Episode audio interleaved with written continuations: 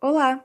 Esse é um podcast informativo produzido por alunos do curso técnico em administração do Colégio Sadik, com o tema Econômico ou Financeiro? A velha história do lucro e do caixa. Nesse primeiro capítulo, vamos dar as primeiras definições, diferenças e funções desse imenso tema proposto. Eu sou a Samila e bora lá para o podcast.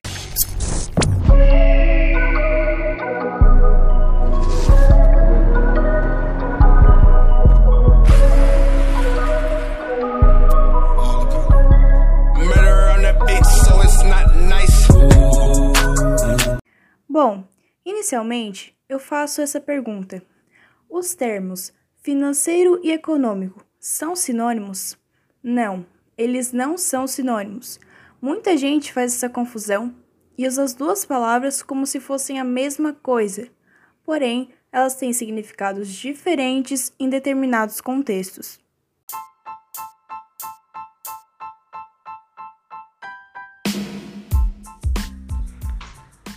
O termo finanças vem do francês finance e se refere ao compromisso que assume um sujeito para responder a sua obrigação com outra pessoa. Finanças também é o gerenciamento de dinheiro, principalmente em relação a empresas, organizações e governos. Especificamente, ele lida com as questões de como um indivíduo, empresa ou governo adquire o dinheiro necessário, chamado capital no contexto da empresa, e como eles gastam ou investem esse dinheiro. Finanças são então geralmente divididas pelas seguintes categorias principais: finanças corporativas, finanças pessoais e finanças públicas. Ao mesmo tempo, o financiamento é sobre o sistema geral, isto é, os mercados financeiros que permitem o fluxo de dinheiro via investimentos e outros instrumentos financeiros entre, entre e dentro dessas áreas. Esse fluxo é facilitado pelo setor de serviços financeiros. Um foco principal nas finanças é o gerenciamento de investimentos, chamado gerenciamento de dinheiro para indivíduos e gerenciamento de ativos para instruções.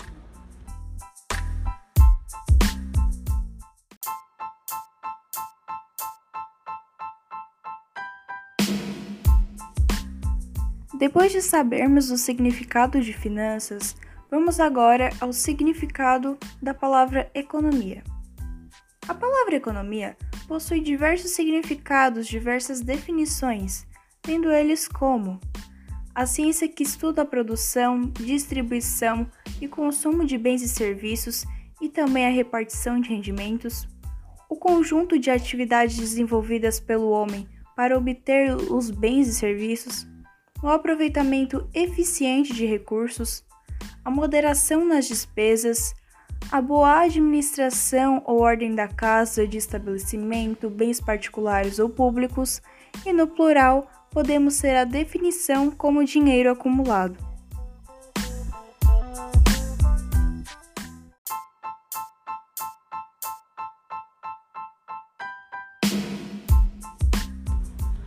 A diferença entre resultado financeiro e resultado econômico.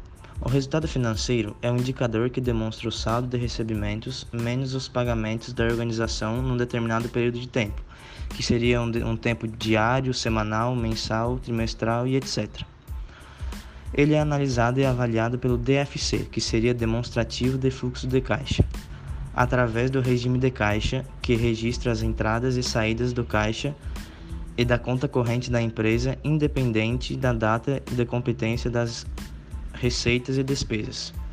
Com esse indicador, temos uma visão financeira detalhada e objetiva, mostrando através do plano de contas os recebimentos e as despesas por períodos, evidenciando a disponibilidade de caixa para a tomada de decisão.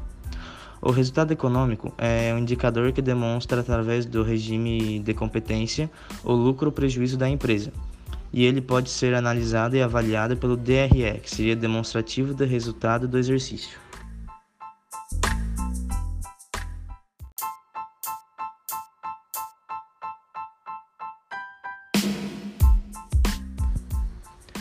O que é regime de competência? O regime de competência é um período de registro de lançamentos contábeis que é realizado no período de competência da receita ou despesa realizada. Caso uma empresa tenha feito uma despesa no mês de julho para pagar apenas em, de, em setembro, o registro contábil será efetuado em julho, sendo esse mês de competência da despesa.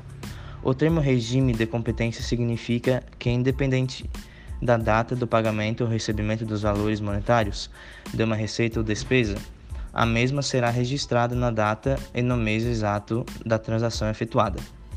Qual é a função do regime de competência? O regime de competência tem como principal função organizar as finanças e promover o futuro financeiro da empresa. O processo permite que as transações financeiras sejam registradas no arquivo contábil, gerando um relatório com informações que permite à empresa prever os custos que são necessários dentro de determinado período.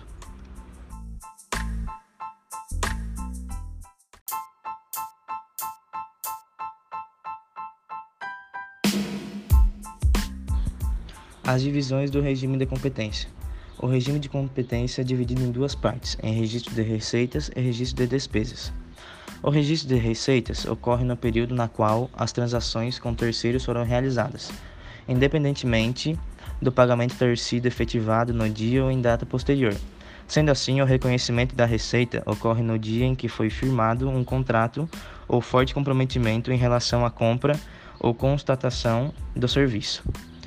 Registro de despesas. As despesas são registradas quando os valores que constam como ativos deixam de existir uh, podendo ser transferidos para terceiros ou pelo surgimento de um determinado passivo, que não corresponda a qualquer ativo antes do registrado. As despesas também aparecem no registro no período da competência das mesmas.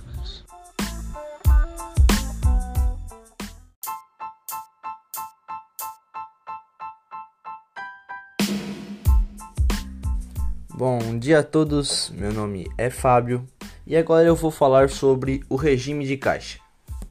Bom, basicamente o regime de caixa é um regime contábil, no qual as despesas e receitas são contabilizadas apenas quando entram em caixa, e não no momento em que são realizadas as compras ou ofertadas as prestações de serviço.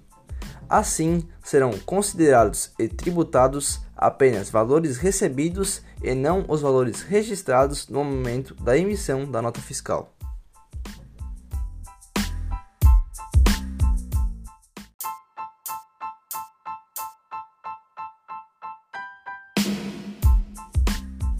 Regimes como este favorecem as empresas que trabalham com vendas a prazo e prestações de serviços, permitindo que o pagamento dos impostos incidentes sejam feitos somente após o recebimento do dinheiro por parte do cliente.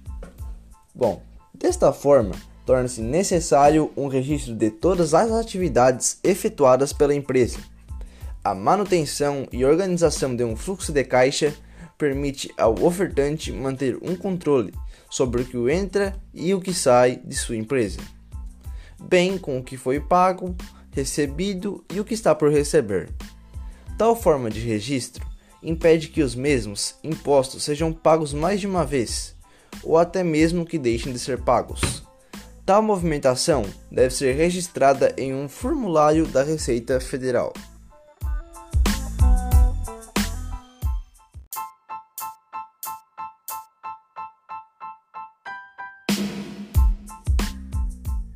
Você pode estar se perguntando: por que há essas duas maneiras de medir os resultados? Bom, saber fazer essa diferenciação é importante porque cada demonstrativo revela uma face diferente da saúde do seu empreendimento. É possível que financeiramente ele esteja muito bem, mas economicamente não, e vice-versa. Por exemplo, você pode ter uma grande quantidade de produtos em estoque, mas pouca demanda por eles. Nesse caso, você terá um bom volume em ativos, o que aumenta o resultado econômico, mas pouca entrada de dinheiro provinda das vendas, o que empobrece o resultado financeiro. Por outro lado, você pode estar com um bom fluxo de dinheiro, pagando e recebendo todas as contas em dia, porém observando uma rápida depreciação dos seus ativos e percebendo uma situação insustentável a médio prazo. Assim, o empreendimento apresenta uma situação financeira boa, mas econômica ruim. Portanto, percebemos que o conhecimento desses significados e regimes são necessários para quem queira empreender e também para quem já está no mercado. Então, chegamos ao fim de mais um podcast, não é mesmo? Mas fiquem tranquilos, que logo sairá a parte 2. Bom, sobre o mesmo, pode-se concluir que ao escutar, entendemos que uma empresa sempre vai possuir dois resultados o econômico e o financeiro, de forma que ambos são construídos por duas formas de regimes, as quais a gente explicou aqui. E portanto, por hoje é isso, pessoal. Obrigado pela atenção e conto com vocês no próximo episódio. Tamo junto e fui!